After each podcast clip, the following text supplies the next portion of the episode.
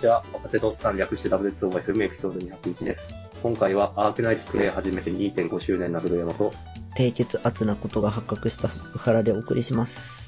このポッドキャストでは、ハッシュタグ W2OFM でご意見ご感想を募集しています。いただいたフィードバックがモチベーションアップにつながりますので、ぜひよろしくお願いします。よろしくお願いします。お願いします。なんか、あまりもうテックの話は しなくなってる、ポッドキャストであるんですが、まあ、今回はサブカル会ということで、はい。はい、完全に結構離れた話をしたいと思います。低血圧の話ちょっとだけしていいですかいや、何そうなの健康診断があって、はい。結果100なかったんですよ、最高が。うん。でも、それは、いい、いいことではない。良くないっぽい。あ低すぎる。。そうですね。なんかあの、なんだ、健康診断してもらうとこで腕につけるじゃないですか。はいはい、 なんか全然取れないねって3回くらいやり直しました。全然取れないよ。よほど低血圧らしい。なんか今までも多分同じくらいの数値だったんですけど、あんまり気にしてなかった。ですが、改めて見たらめちゃめちゃ低いじゃんっていう。はい、それだけ。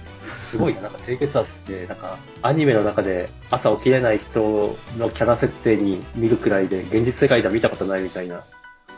マジっすかなんか高血圧で困ってる人の話は本当によく聞くけど、低血圧が本当現実世界にいらっしゃったみたいな。うん、なんか、超疲れやすいらしいですね、低血圧。あ、そうなんだ。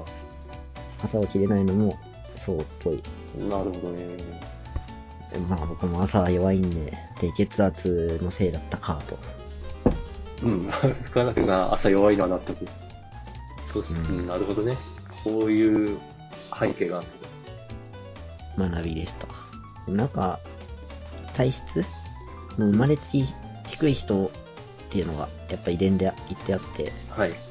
そういう人は低いのが正常状態だから、もう、なんか対処療法とかもあんまり意味ないみたいな。うんなんか世の中に血圧を上げる悪いハックはいっぱいあるじゃないですか。塩あの塩分過多の生活をするとか。はいはいはい。きっとそういうことはやっちゃいけない。そうですね。僕の体にとっては100いかないのが通常状態なので、うん、下手なことをしてはいけないですが、うーん、なんか病院とか行って朝起きれるようになるんだったら、ちょっと行きたいなって思ったっていう話でした。はい。まあまあ、お大事にしていうのは違うかもしれんけど、まあ、はい。普通になるといいですね。うん、そうですね、はい。はい。じゃあ、そういうわけで本題いきますか。はい。めっちゃ聞きたい。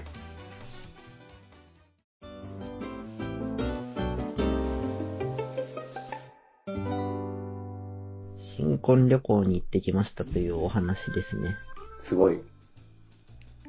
行かせていただきました。はい、えっ、ー、と、10月の12、13、14で行ってきました。あ、もう最近だ、本当に。 2、3週間前ですね。はい、2泊3日です。はい。行き先は、山形県赤湯温泉街。私の地元じゃないか、 みたいな。お邪魔させていただきました。宿は三州湯さんというところですね。見ました。ホームページ。これがですね、全7室しかないという、なかなかに高級。 マジで高級じゃないですか、これ。すご。でしかも全7室すべてに露天風呂がついている。へー。とんでもないところですね。そんな温泉が地元にあった んだ。マジか。赤湯温泉街の中でも一番高いぽい雰囲気でした。そうですね。赤湯は、まあ温泉では有名なんですけど、そういう高級なところもあったんだなっていう感想ですね。で、まあ、ちょっと僕らの旅のコンセプトは、はい。めちゃめちゃ高い宿に泊まろう。これはなかなかできない。うん、なんか、どこに行きたい、何がしたいっていうよりは、一泊うん万円する宿ってどんなんなのっていう人生経験を しに行ったっていう感じですね。ああ、いいですね。私これ経験したことないわ。うん。こんな新婚旅行みたいな理由付きの旅じゃないとこ、ここまでのお金は出せない。 まあそうですよね。ね、うん。年一の旅行でこれはちょっと頑張りすぎてる。確かに。なんで、いい機会でした。はい。どうでしたまあ、さすがに良すぎましたね。とりあえず、これ一泊5万するんですけど、はい。とにかく食事が合成。いやー、どう、どうなのこれ。もう肉、なんか多分何種類かあるんですけど、うちは肉をお願いして、はい。初日が、もう A5 ランク米沢牛のシャトーブリアン。地元民は食べたことない。地元民の私食べたことない。ちょっとさすがに人生1位を更新と言ってもいいですね、あれは。いいなぁ。 2日目も米沢牛で、はいえっ、と、すき焼きっすねあ、。すき焼きいいなぁ。いやー、たまらないですね、あれは。 そうか。そう。か、なんか、高級なレストランとか行くと、まあ、一食、まあ、一コース1万強とか、あることを考えると、この一泊5万の宿っていうのを、まあ、なんだろうな、あの、意味がわかるというか、うんなるほどねっていう。まあ、ちょっとあれですね、ご飯だけだったら高すぎますけど、やっぱ部屋に露天風呂ついてるっていうの、僕の人生で初で。ないね。私ない。これはもう最強でしたね。しかも露天風呂、かつ、源泉かけ流しっていうう、ん40度くらいの激圧、40度もっとあるな。もう激圧ですね。熱入れないってくらい熱い。あれ、赤い温泉って暑いんだっけそうか。めちゃめちゃ暑かったです。そのめちゃめちゃ暑いのも良くて、えうんすぐ横にハンモックみたいな椅子置いてくれてるんですよ。ー、なんかちょっと想像できない。写真ないか、これは。まあ、外気浴ができるということですね。はい。まあ、熱々の源泉かけ流しのお風呂で、ほかほかになった体を外気浴でひんやりできる。ああ、いいな。しかも、部屋付きだからリラックスめっちゃできる。です。もう貸し切りっすよ、 ほんと誰の目も気にせず、手入れされた綺麗な庭園を横目に、ふーって。あれはもう至福の時間です。なるほど。いい経験ですね。うん、ちょっいいとなさすがにもう一回行きたい。もう一回行きたい。ああ、でもそれは素晴らしいな。もう一こんなにお高いのにもう一回行きたいと思わせる。そうですね。まあ、10年とか、10年後くらいなら行ってもいいか。また、私もじゃあ定年のタイミング で行ってみようかな。めちゃめちゃいいお宿。そう。まあ、ここ行くかはわからないですけど、ちょっとそう、めちゃめちゃ高いお宿、いいっすね。そっか、本当なんか海外もいいけど、日本のそういうところをちゃんと味わうっていいですね。うん。ちょっと今、宮古島とか行ってみたいですね。ああ、そういう、まあ、離島離島いいっすね。部屋にプールついてる。何それ そんなのあんの何それって感じですよ ね。ちょっと行きた部い屋にな。プールだと。 すごいな。あの、そうだ、最近 YouTube で、東京にも離島っていっぱいあるじゃないですか。うんうん。えっと、父島まあ、よく名前覚えてないけど、まあ、そういう離島に行くような、なんか動画を最近お勧めされて、あ、結構いいな、みたいな、思ってる。離島良さそう。うん。あんまり行ったことないですね。あんまりあんまりどころじゃないな。多分ない。沖縄くらい。うんそうっすね。まあ、定年、定年、 定年後か。まあ、暇になったら、ちょっとそういうとこ巡るのもいいっすね。まあ、私はあれだな、定年っていうより、子供、下の子供が大学出るまで、 だから、まだ小学3年生だからな。やっぱちょっと60は無理か。65くらい過ぎたらか。はい。やっぱ動けるうちに行きたいですね。あ、それ大事、それ大事ですね。ね年取って動かなくなってお金だけ持っててもしょうがないっていう、儲け道に行きたい。はい。まあ、いやー、よ山形、いいところでした。ありがとうございます。山形県民として、その言葉がめちゃくちゃ嬉しいです。あとですね、これはまあ新婚旅行中の行ったところはい。で、ワイナリーにうんうん。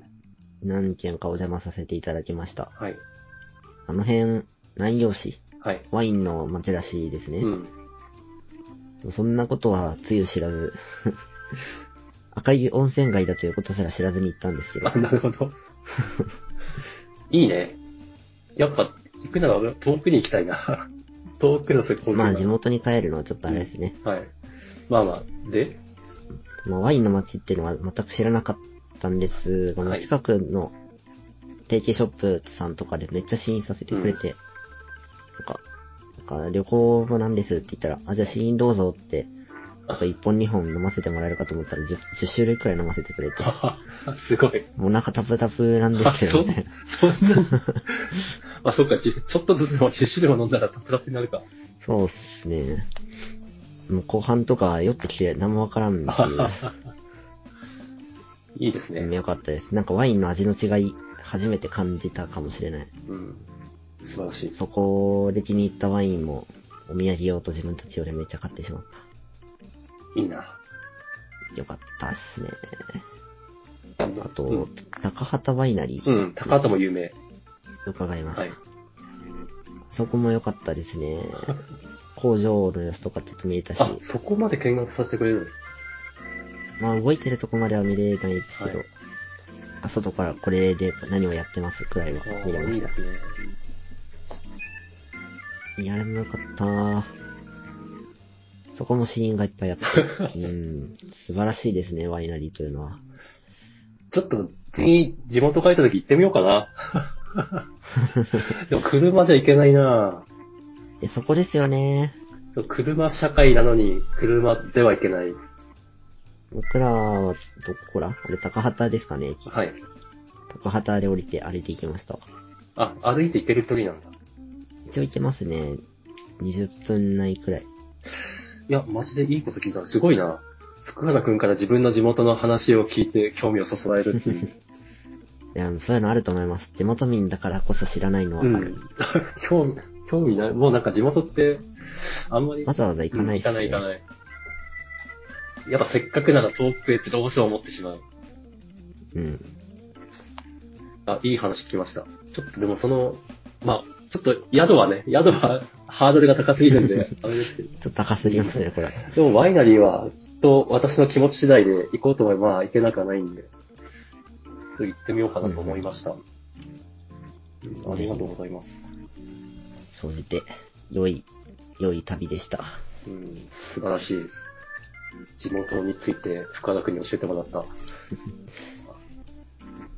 ありがとうございます。はい。はい。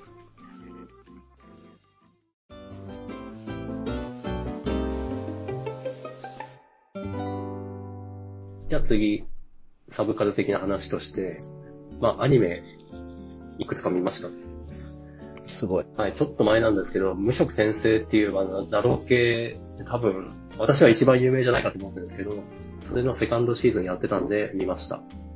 うんで、えっ、とですね、この、まあ、ナロー系なんで、あ俺杖で、あとハーレムって感じなんですけど、えっと、今回は、なんか3人ヒロインがいて、そのうちの1人、まあ、シルフィ、シルフェットさんっていうんですけど、その人と結婚するまでの話が書かれていて、まあ私、ファンとしてはすごい良かったですね。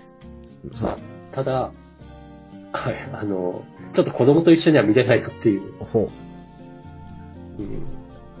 R18。そうですね。まあ、でも、アニメ化してくれてありがとうっていう感じでした。うん。うんまあ、この後、まあ、あと二人のヒロインとの結婚話と、なあるとほど。最終、うん、最終的にはこの方が、なんでしょうね、老衰でお亡くなりになるまでがお話になってるんで、そこまでやってほしいなとうんうん。思ってます。はい。見てないから何も言えないな。まあそうだよね。 はい。まあけ私は結構好きだけども、原作のファンなんで、アニメ単体として面白いかどうかっていう上でもはや見れないんで、うん。まあ、まあ良ければ見て感想を教えてくれて嬉しいかなとは思います。はい。で、もう一つですね。私のなんか趣味 の柱になりつつあるスマホゲーのアークナイツっていうやつの、これもセカンドシーズンや、今まさにやってますと。うんで、こっちは、もうひたすら暗くて重たいまあ、ずっとそうですね。けど、まあいいですね。やっぱ見てると、なんか、えっと、レア度の低いキャラ。まあ、アークナイツは星の数なんですけど、星2から星6か、まで行って、で、星4だよな。4のキャラが結構活躍してて、これ、多分、ご新規さんとかもすぐお世話になるキャラなんですよね。うん、うん。うん、そういうキャラが活躍してるとやっぱ嬉しくなって、なんだろう、そのキャラを使うモチベーションが上がる。そういうのありますね。うん、なので非常に良いな。まあ具体名を出すと、えっと、多分、キツネ、キツネ耳の人かな。クロストリーフっていうキャラとか、あとは、猫、猫耳のジェシカとかが、すごい活躍してて。フロストリーフ検索入れたら死亡って出てくるんですけ ど。うっそいや、待って待って待って。まあ、私が見てる会話では死んでないし、少なくともゲームでも死んでないし、いや能力的に足りない的な意味で死亡。あー、えっと、それは私はもうほぼ関数まで育ててて、えっと、で、それで強いかっていうと確かにそんな強くない。なるほど。で、まあ、しょうがないですけど、でも、まあ、可愛いキャラだし、うん。まあま使あ、いめっちゃ好きですね。うん。あと、使いどころもまあ、あるし、いいと思います。まあ、もうさらにちょっと暴走して話すと、私は、えっと星4でアンブリエルっていう狙撃系のキャラをめっちゃ使うんですけど、これうん、星4だけど、なんか、スキル発動中に全マップが攻撃範囲になるっていう特性を持っていて、めっちゃ強。そうそう、だから結構ね、使いどころがあるんですよ。星、星4でも使える。まあ、アークナイツの全体的にいいところなんですけど、レア度が低くても使いどころがあるっていうのは非常に良い。全マップ対象って。タワーディフェンスとは。 そうですね。全マップ対象のキャラって今2体実装されていて、もう1人は星6なんですよ。あだから、それはちょっとだから手が出づらい。あ、なるほど。うん。それを星4で実装してくれてるって結構いい。これアニメって何をやってるんですか、メインシナリオをメインシナリオです。メインシナリオの、うんまあ、これも敵役としてはめっちゃ人気がある、フロストノバっていう、まあ、これ、ウサギ耳のキャラですね。が出てくプラるストノバは全然勝てなくってあ、そう、超、で超強い、超強い。なんか、ちょうどその辺で脱落した記憶があります。ー。なるほどねそう、倒し方分かってれば勝てるんですけど、分かってないと本当めちゃくちゃ強い。そうなんですよ。ね、なんか主人、アークナイツのまあ主人公は、まあメインヒロインは、まあ、黒、黒い、黒耳の、まあウサギ耳なんで、まあ、すだからそれと対をなす感じですよね。うんうんまあな、個人的にはもうめっちゃ 応援したい。なんなら実装してくれ、キャラとして実装してくれないかなと思う。まあしてくれないんですけど。 まあそういうキャラですね。はい。というわけで、えっ、と、無色転生とアークナイツ見てますっていう話でした。はい。よかったら見てください。アークナイトはちょっと僕見たいっすね。うん、これはいいよ。 ちなみに本日は11月3日なんですけど、11月4日、明日、確か3周年のゲームの生放送を YouTube でやるんで、うん私はそれも楽しみにしてます。 3周年か。そう、長っ これは新しでい。もそうっすよね。長い僕アークナイツ、出始めで、ほん、本当に出始めに遊んだんですけど、うん。まだ東京に住んでた。 そうか。え、東京に住んでたかそうですね。鎌倉ですらないですね。そうか。いやいや。長いですね、3年。うん、ソシャゲで3年も運営できたらすごいんじゃないですかね。あうん、派遣だった時もあるんじゃないですか多分。全然あれ、アークナイツ流行り出して、なんかあの絵のタッチめっちゃ増えたと思いますよ。あ、えっと、当時、深楽にそれも言われた気がする。なるほど。 こういうなんかちょっと鬱っぽい世界観。そうですね。うんちょっとダリダリなイラストで、ダークな世界で、うん。めっちゃ増えたと思う。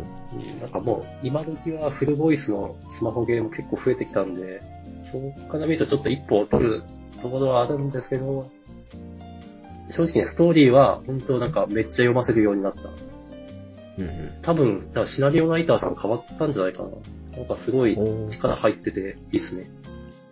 ワンチャン復帰。うん。アークナイツって最初の頃はなんかとにかくテキスト長いし難解で 読ますときあんのかみたいな話だったけど、そういうのはだいぶ薄れてきましたね。おういいです。なんなら前のシナリオも今のノリでリリライトしてほ しい。はい。はい。はい次行きますか。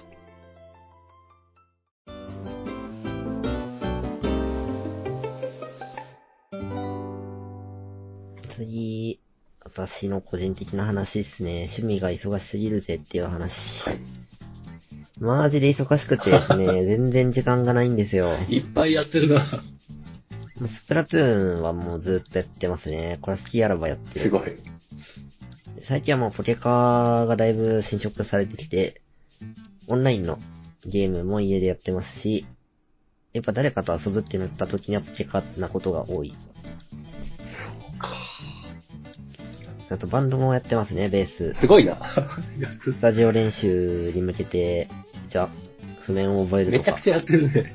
やんなきゃいけないし、あとキックボクシングも今週1で行ってまして、まあこれも千葉まで行ってるんで実質その日はこれだけみたいな感じ。すご。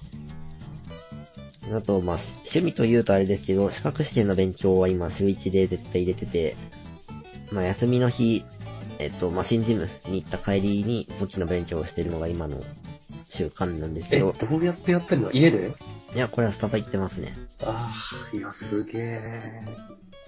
マジリスペクト。でこれでもう土日のどっちかは、まあ、新ジムと資格試験の勉強で一日終わってしまう。素晴らしいです。あと、ソシャゲですね。まあ、アークナイツではないんですけど、はい月ウサギの育て方っていうのにだいぶ時間を食われてて、いや、放置ゲーのはずなんですけど、全然放置し てない。 そう私、福原君のソシャゲとの向き合い方好きですよ。そうなりたいと思課金はしない。う。そう、あまり課金はせず、こう、いろんなものをやっていくみたいな。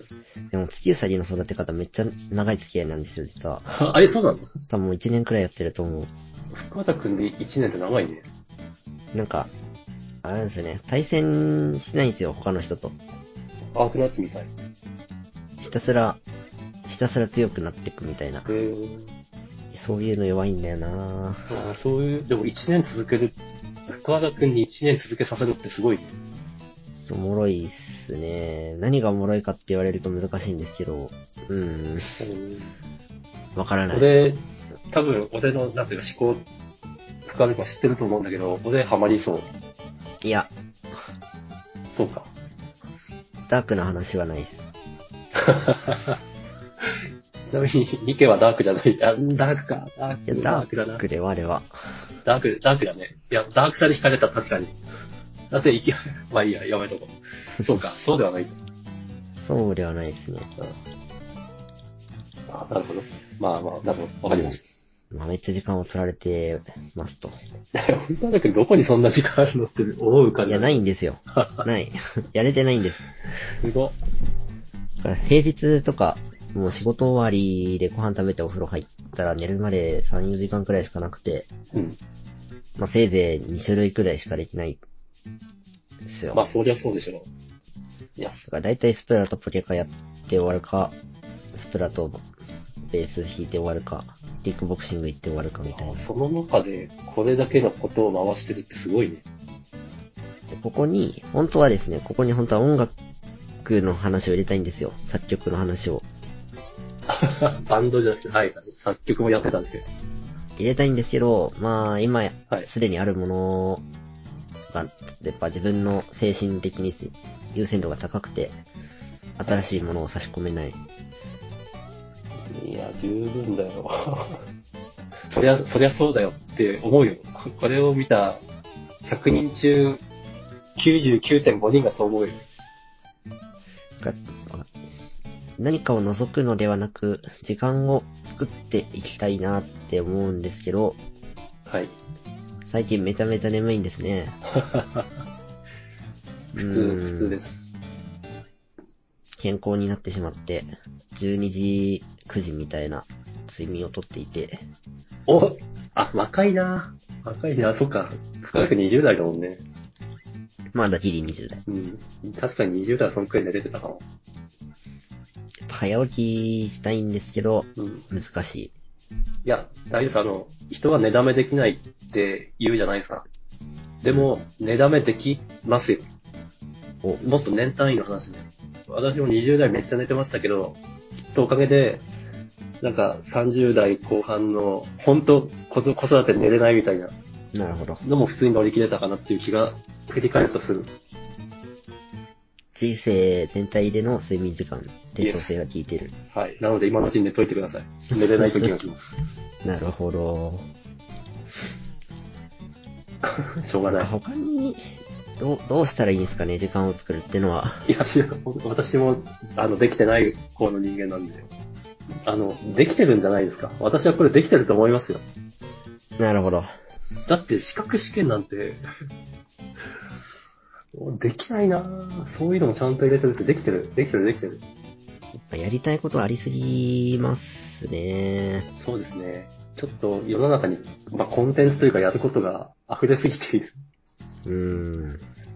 優先度の問題うんかもしれない。うんそうですみんなが、なんですかね、あらゆるものが、こう、時間を取りに来てるんで、 まあ、その中でちゃんとできてると思いますよ。とりあえず、土日に昼まで寝てしまうのをやめたいと思い ます。なるほど。まあ、いくら、今、今、私が寝だめしとけと言ったとしても、ちょっとさすがに寝すぎっすね。12時 間、13時間みたいなのは。ちゃんと時計が12時を回る前に起きたいです。なるほど。はい。という、ちょっと愚痴みたいな話です。いや、うん、全然時間管理できてると思うんで、まあ、そうですね。自分が、それで、あとは納得できればいいと思います。はい。なんかあります、いい時間が、 まあ、あと、あと、まあ、10分くらいですかね。話して10分くらい。ははいい。えっ、とですね、さっきのスマホゲーの鈴木の話で、さっき言ったあの、パニシングブレイレーブンっていうのも2年くらいやってたんですけど、まあ、やめましたと。なんてこった。そうなんですよ。もう、すごい、私課金もしてるし、どうしようかなと思ったんですけど、なんですかね、ゲー、これアクションゲームなんですけど、アクションゲームなのにそのアクションを楽しめなくなっちゃって、そら致命的。うん。まず常に画面に攻撃のエフェクトがいっぱいで、キャラ見えないし、みたいな。みんなどうしてんだって思う。で、あとはこれ、なんですかね、必殺技を打つためのシグナルっていうマークがあるんですけど、なんかもう回避とか全くせずにそれを叩いてるだけになっちゃってて、なんかゲームやってないな、俺みたいな。なるほど。運営さんその辺どう考えてるんだろうとか、ちょっと思ったりするんですけど、私はなんかもう、ここで、あと、なんですかね、自分が属している師団、師団ってまあ、なんですかね、サークルとギいルうかド、、そこでもなんか、結構大御所的な、多分私より、私より、3倍、4倍なんか、えっていう課金をされてる方とかも、なんか引退宣言をされてて、なあちょっと、うん、やっぱ、俺だけじゃないよね、みたいな。なるほど。思って、ちょっとやめました。はい。っていう話。うん。私、この W2OFM は私のライフログも兼ねてるんで、 ちょっとここに記録しておき ます。そうですね。はい。人間か。うん。はい。はい。じゃあ次行きましょう。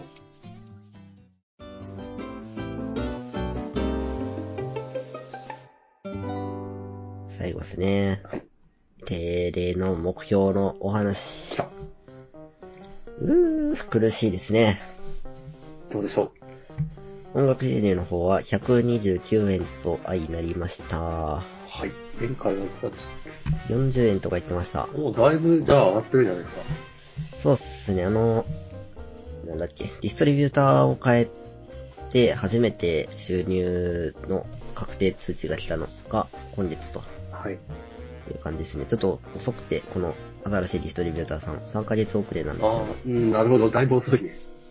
そこで、まあ、30円ほど通知が来たっていうのと、はい。素晴らしい。あと、ちょっと、ちまちまと自分で聞いてたりした分が、入って、ひゃついに100円を超えたという感じですね。おめでとうございます。とはいえ、年初に立てた目標は5000円だったはずなので、なるうほどーん、うーんって感じではあります。うん、あちゃんと振り返ってると。そうですね。やっぱり、うん再三言ってるかもですけど、金額を目標にしたのは失敗だったかなという気はしてます。まだそんなフェーズじゃなかったかな。それを気がつけるだけでもやってる価値はありますよね。そうですね。ちょっと来年はまた違うベクトルで目標を立てられそなるほど。う。にもう一個の貯蓄額は、これ年間でいくら貯めれたんですかはいっていう金額ですけど、78万3031円。